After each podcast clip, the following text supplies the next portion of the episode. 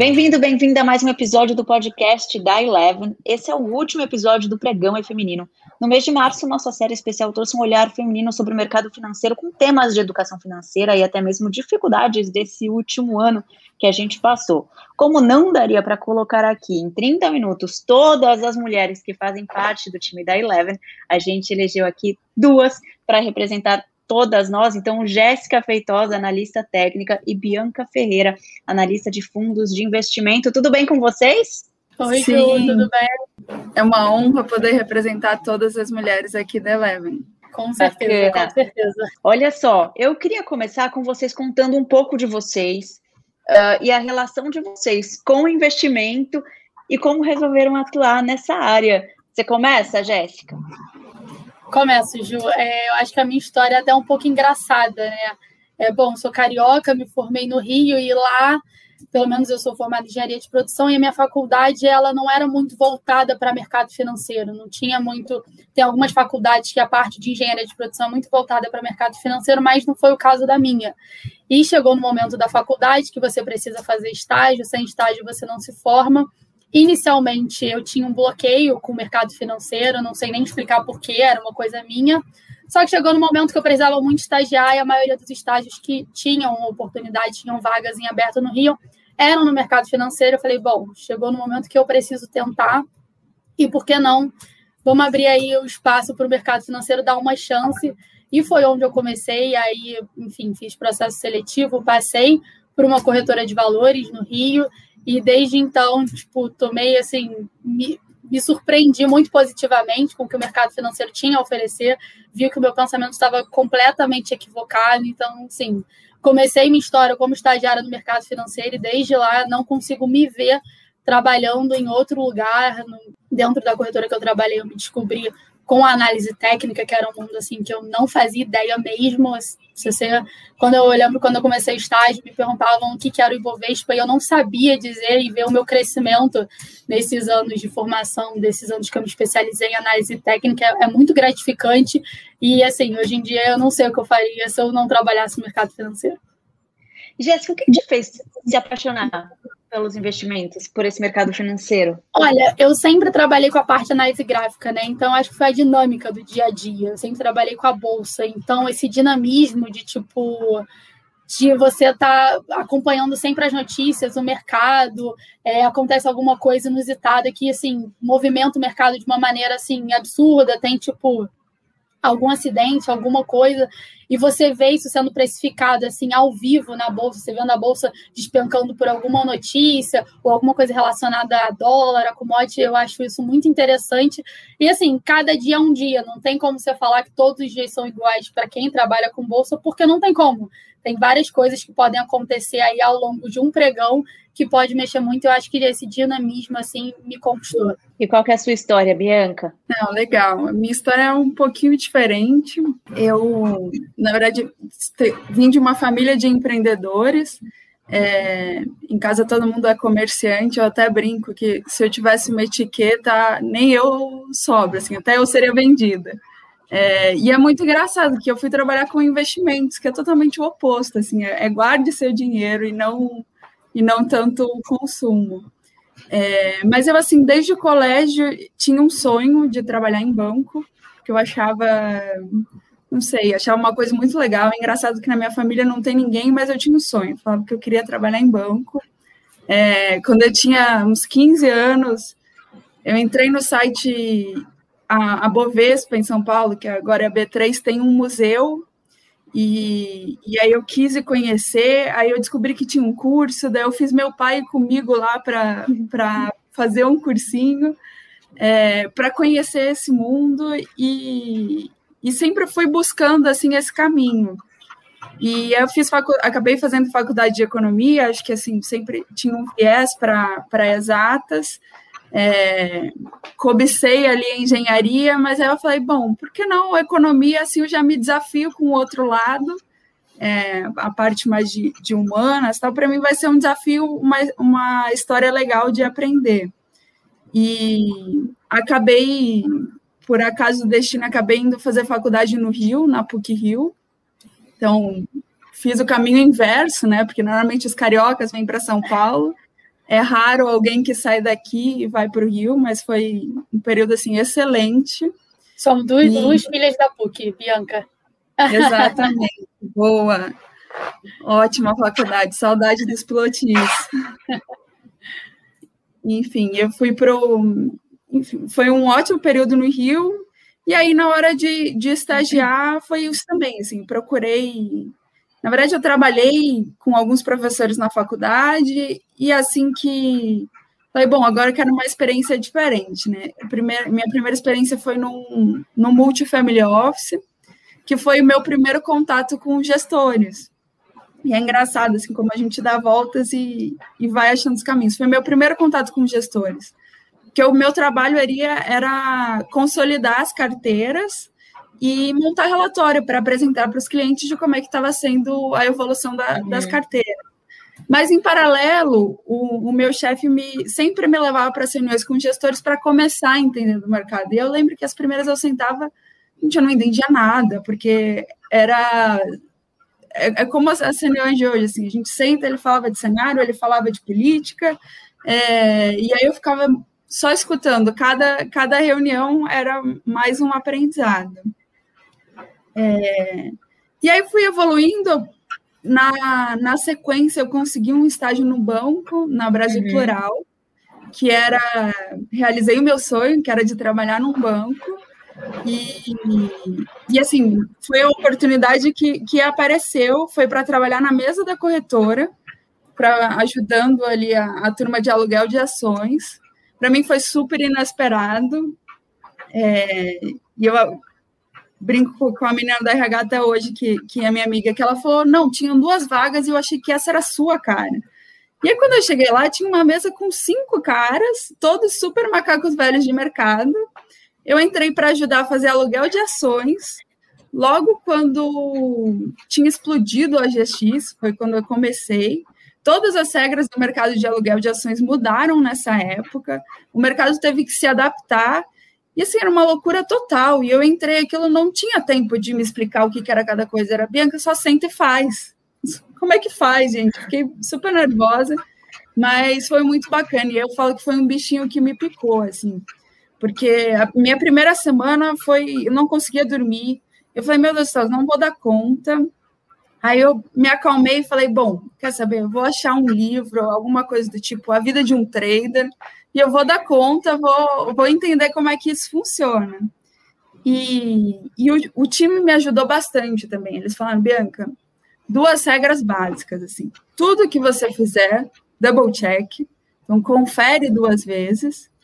E a segunda é, se você errou, levanta a mão e pede ajuda. E aí isso me acalmou. É, então, por mais que tenha aquela adrenalina, aquela responsabilidade, que você não pode executar uma ordem errada, é, afinal, a gente está falando de dinheiro e com investimentos tem essa responsabilidade extra. Uhum. É, isso me acalmou.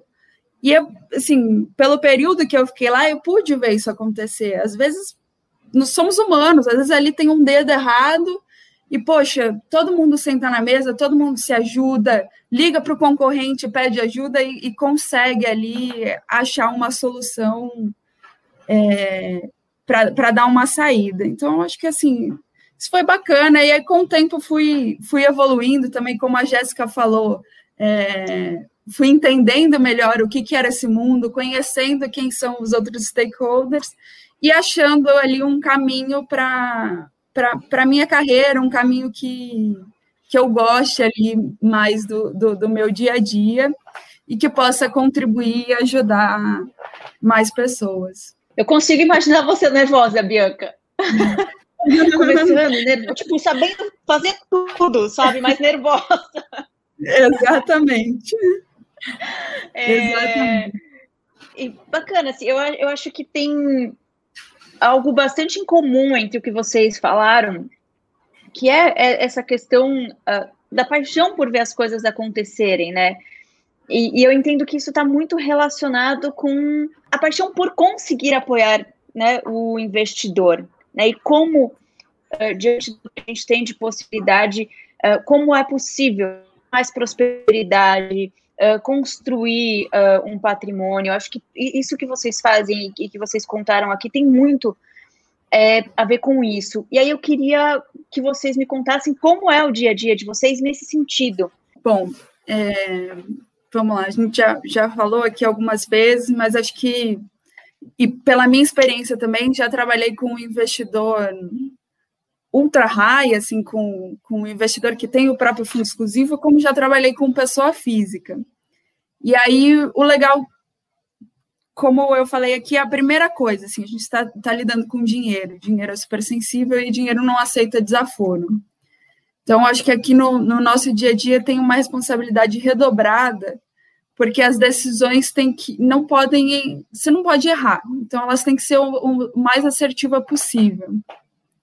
Então, aqui no nosso dia a dia, eu e o Luca, bom, a gente está super atento às movimentações no mercado, a gente participa das reuniões diárias com o time inteiro da Eleven, então nos possibilita dar uma visão global, é, seja do time de renda uhum. fixa, do time macro, dos analistas, quando tem resultado, notícia de empresa, é, do próprio andamento do mercado, com a Jéssica e o Rafi no, nos, nos dando update do que, que eles estão olhando. Então, assim, a gente está aqui o dia inteiro conectado com todo mundo e conectado com todos os gestores, para que a gente possa ter uma sensibilidade maior na hora de avaliar como é que está evoluindo a gestão de, de cada, cada fundo, cada asset, como é que eles estão se posicionando, como é que eles estão vendo.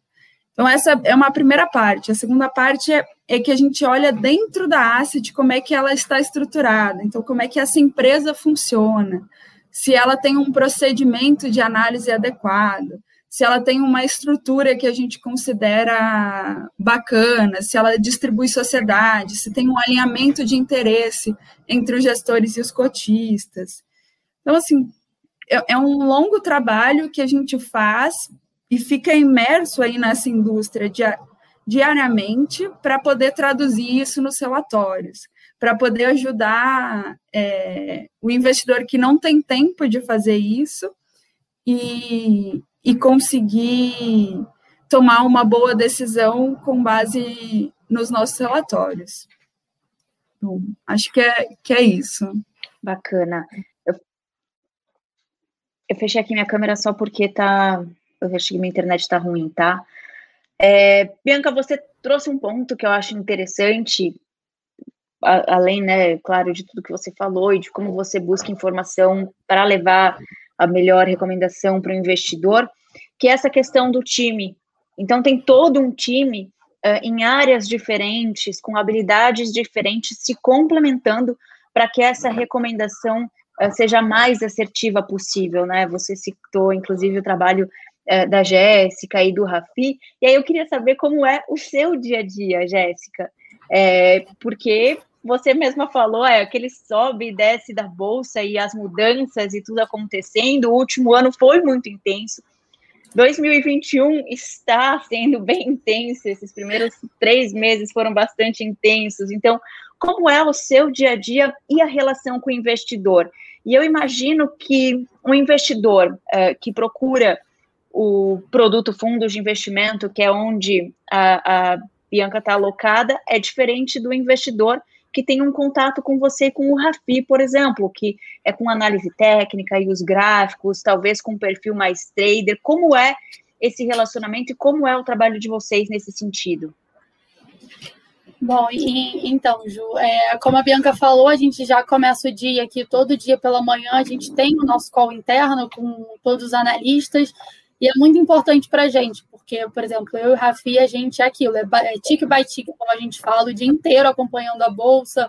Ah, se a Bolsa teve um movimento no meio da tarde, começou a cair muito mais forte, caiu mil pontos no intervalo de tempo muito pequeno. A gente tenta entender por que isso aconteceu, até como uma forma de estar preparado para auxiliar os nossos clientes quando eles vierem questionar a gente. Então, a gente já começa o dia com o, o nosso call interno e ele, para a gente, ele é muito rico Ainda mais, por exemplo, a gente agora está na temporada de divulgação de resultados do quarto trimestre de 2020, que está acabando, mas para a gente é muito bom, porque são diversas companhias, a gente tem uma cobertura muito extensa, então a gente, do meu lado aqui do Rafi, a gente não consegue analisar todos um por um, então a gente, logo pela manhã, sai o resultado à noite ou, ou durante a madrugada ou de manhã cedo, o analista já coloca a gente a par dos destaques da, daquele resultado, o que, que ele acha que veio relevante, se pode influenciar no desempenho da ação naquele dia. Então, isso para a gente já dá o um norte para a gente passar para os nossos clientes, que é muito importante, principalmente durante as temporadas de resultados que têm uma demanda maior.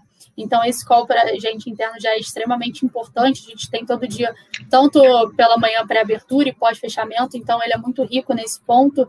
E além disso, a gente aqui do meu lado do Ravi, a gente passa o dia inteiro acompanhando notícias, com várias telas abertas ao mesmo tempo.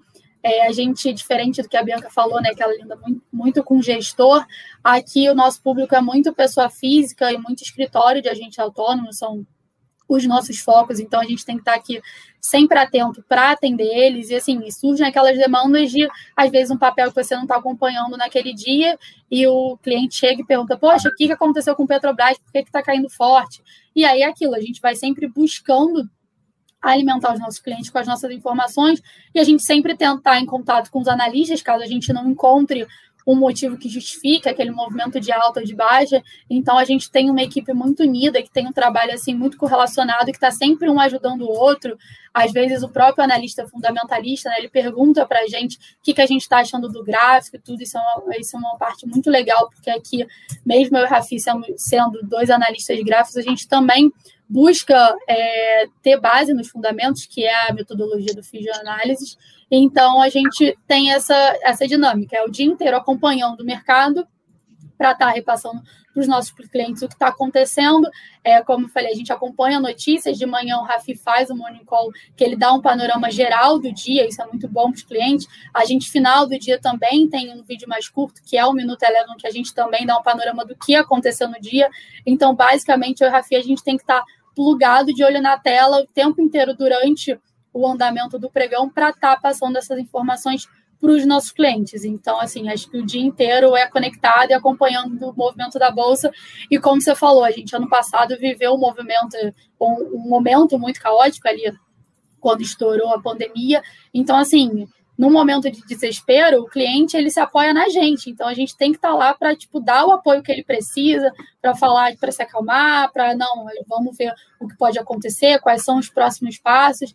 Então assim, o cliente ele tem confiança na gente como analista e ele busca a gente para estar tá obtendo essas informações. Tipo, a gente, a gente funciona quase como psicólogo às vezes, né? No momento de desespero ali do cliente, às vezes quando ele não tem tanto conhecimento, assim, não está tão familiarizado com a bolsa e vê uma ação caindo um pouco mais forte no dia e ele se assusta muito, a gente está ali para acalmar, para falar que é um movimento atípico, que aconteceu por conta de X, Y, Z. Então, a gente lida muito aí com cliente, pessoa física e com escritórios, que também demandam muito da gente. E é isso, acompanhando o dia, o dia inteiro, tanto a Bolsa Brasil, as bolsas lá fora. E aí, com isso, a gente também tem o dólar, as commodities. Então, é o dia inteiro aí plugado para estar tá passando as melhores informações para os nossos clientes. É, Jéssica, você falou né, de 2020, um momento de desespero do investidor e, e vocês, né, a equipe Eleven, servindo como apoio uh, para levar informação e, e, até direcionar né, nesse momento que é super complicado. Realmente, 2020 foi um ano caótico e eu acho que a gente tem muitos desafios ainda para 2021. É, eu queria que você me dissesse assim, você acredita que o investidor durante o ano de 2020 ele mudou? Ele está mais cauteloso? Uh, ele procura olhar os investimentos com mais cuidado. Uh, a gente sabe que aqui no Brasil é um mercado que ainda precisa amadurecer, então mais e mais pessoas estão começando a investir, mais pessoas entrando na B3, a gente viu o número dobrar, né, ou mais do que dobrar no último ano. É, você sentiu que esse ano foi um ano de amadurecimento pro investidor? Com certeza, Ju. É, antes de acontecer, né, a gente teve ali a pandemia em março, um pouco depois do carnaval. Antes disso, voltando ali para o final de 2019, início de 2020, a bolsa estava na sua máxima histórica. A gente já estava vendo alguns novos entrantes na bolsa, estava todo mundo muito empolgado com a bolsa batendo recorde atrás de recorde. Então, vinha num momento muito aquecido, até que aconteceu. Uhum o sell-off que a gente viu e que realmente causou um pânico generalizado em todo mundo. E eu acho que depois desse movimento, ainda mais as pessoas que já estavam posicionadas antes do, da pandemia, eu acho que elas passaram a ter um pouco mais de cautela, passaram a ver que, que é sempre bom você ter proteção por causa de movimentos tipo esse, que assim, não tem como você prever. Tem movimentos que são que fogem do nosso do nosso poder de controle. Então, esse seria um. Então, assim, aquelas pessoas que estavam protegidas, de alguma forma, foram mais beneficiadas. Eu acho que o investidor, hoje em dia, ele tem, sim, essa, essa cautela maior, e mas eu acho que esse essa queda forte da bolsa, eu acho que começou muito a entrar no radar, as pessoas falarem de bolsa, de comprar ação, que assim, ah, tá tudo muito barato, e eu vi, assim, falando por amigos próximos, eu vi um movimento de muita gente, tipo, no auge da pandemia, querendo começar a investir ação, porque só ouvia as pessoas falando que estava barato, e as pessoas, às vezes, nem sabiam no que estava investindo, era só alguém falava, compra isso que está muito barato, e as pessoas, principalmente pessoa física, ia muito nessa linha. Então, eu acho que é como você falou, o volume uh, de CPF na bolsa cresceu absurdamente. Eu acho muito engraçado, porque eu tenho amigas minhas que, sim, eu sempre fui a única que trabalhei no mercado financeiro e ninguém nunca quis saber nada sobre o mercado financeiro. E aí, durante o ano passado, depois que aconteceu o auge da crise, muitas vieram me procurar falando que estava com dinheiro guardado, que estava na poupança, que queria começar a investir, querendo dicas, não sei o quê. Então, foi um movimento assim que não você, que não a gente só viu no mercado como um todo com o número de CPFs crescendo desde o ano passado, como eu também pude ver assim do lado mais próximo de mim das minhas amigas se aproximando e tipo querendo tirar dúvidas, querendo dicas, que era uma coisa que eu já trabalho no mercado tem alguns anos e isso nunca tinha acontecido. Isso veio acontecer ano passado pelo fato delas verem que havia uma possibilidade na bolsa, e eu acho que hoje em dia o assunto bolsa de valores é um assunto muito mais disseminado por aí. Eu acho que as pessoas hoje em dia conversam muito mais, e eu acho isso muito interessante, porque antes era uma coisa que era vista por muitas pessoas como um bicho de sete cabeças. Não posso investir na bolsa que eu vou perder dinheiro. Então, eu acho que essa cabeça está mudando, e mesmo o investidor entrando muitas vezes mais cautelosos, eu acho que assim a bolsa tem ainda muito a crescer com, essa, com esses novos entrantes na bolsa e com essa visão de que a bolsa não é essa é esse bicho de sete cabeças. Bacana e interessante isso que você falou do pessoal começar a te procurar, e na verdade você citou suas amigas, né? Então, mulheres se preocupando com esse assunto, é, eu acho que isso é muito interessante porque ainda somos minoria investindo e somos minoria na bolsa, mas é muito bacana ver que mulheres estão cada vez mais se, se preocupando é, com isso, e eu acho que investir tem muito a ver com segurança e com prosperidade, né? Não, sei a opinião de vocês sobre isso, mas na minha visão é isso. Eu quero ter um futuro melhor, quero que minha família tenha um futuro melhor, então não vou gastar tudo que eu tenho, vou me organizar e vou investir, vou ter dinheiro guardado, e acho que a pandemia também traz um pouco isso para a gente, de, poxa, eu preciso ter o meu dinheiro aqui, caso eu precise aconteça qualquer coisa, eu tenho meu dinheiro guardado e uma segurança de que eu vou conseguir continuar a manter minha vida, manter minha família, sem precisar sair, sei lá, me desesperar, ou enfim, qualquer outra situação. Bianca, o investidor é, com quem você tem contato é um pouco diferente. Como que você viu esse último ano e como você vê a mudança do perfil do investidor? Bom, é, vamos lá. Eu acho que é um, é um pouco diferente, mas também é igual em, em muitos pontos. Eu, eu, concordo aqui bastante com, com o que você falou, com o que a Jéssica falou. Acho que o ano passado foi extremamente atípico. É, a gente tem, além do, do que aconteceu, do, do caos da, da pandemia, do mês de março, que a gente viu uma sequência de suspensão do, dos pregões da Bolsa, é, que assustou, a gente tem um outro ponto, assim, o investidor, a gente foi obrigado a ficar em casa. Seja você investidor ou não, a gente foi obrigado a ficar em casa. A gente foi obrigado a olhar para nós. E olhar para nós significa olhar para a nossa vida financeira também e fazer com que ela fique saudável. É, então, acho que muita gente ali teve que se, se reinventar, teve dificuldades ou, ou, ou não, porque teve, teve muita oportunidade também com, com o emprego. Então, é, cada, cada um tem a sua história, mas fez com que você tivesse que olhar para a sua vida financeira de uma forma diferente. É, e aliado a isso, tem um outro ponto que era um mundo de, de juros baixos. É, há pouco tempo atrás, você podia manter o seu dinheiro ali em, em títulos públicos ou até mesmo na poupança, e você ia ter uma rentabilidade ok, uma rentabilidade que, que te desse ali um momento, uma certa segurança para continuar com seus investimentos.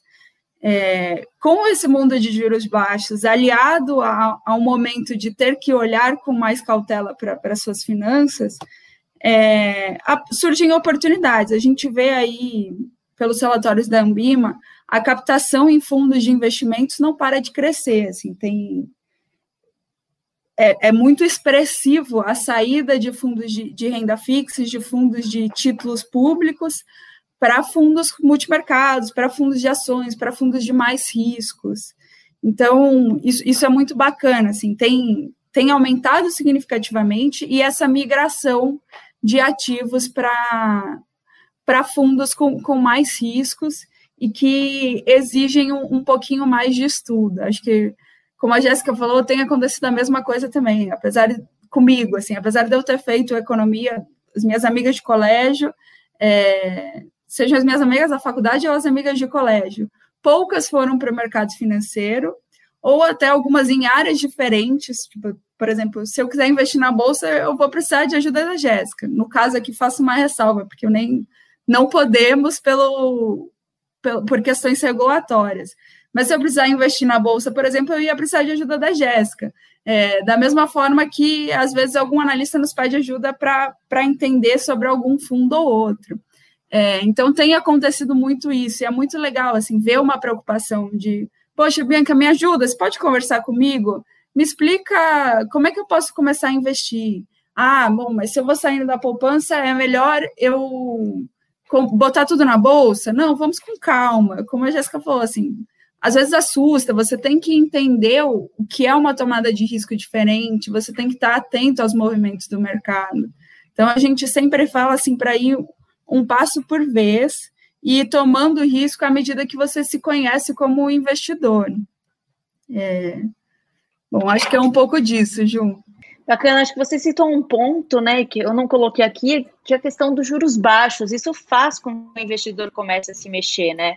Então, todo mundo muito acostumado a ter uma boa rentabilidade ali com renda fixa, porque a gente tinha juros altos, e aí, com o passar dos anos, a gente está vendo isso mudar, então preciso me e estar mais atento para conseguir a mesma rentabilidade, né, que eu tinha antes, com um ativo que eu só deixava meu dinheiro lá e pronto, e agora não, tenho que buscar conhecimento, tenho que uh, ter mais informação, e é justamente isso que vocês ajudam, né, Bianca e Jéssica, ter recomendação é importante, ter informação importante para que o investidor consiga tomar as melhores decisões e não sair fazendo besteira, né? Acho que a Jéssica citou isso na fala dela, então compra ação porque estão falando que está barato, então peraí, eu vou comprar, o vizinho falou que está valendo a pena, vou lá e compro sem entender muito o que está fazendo e toda a dinâmica que está acontecendo ali.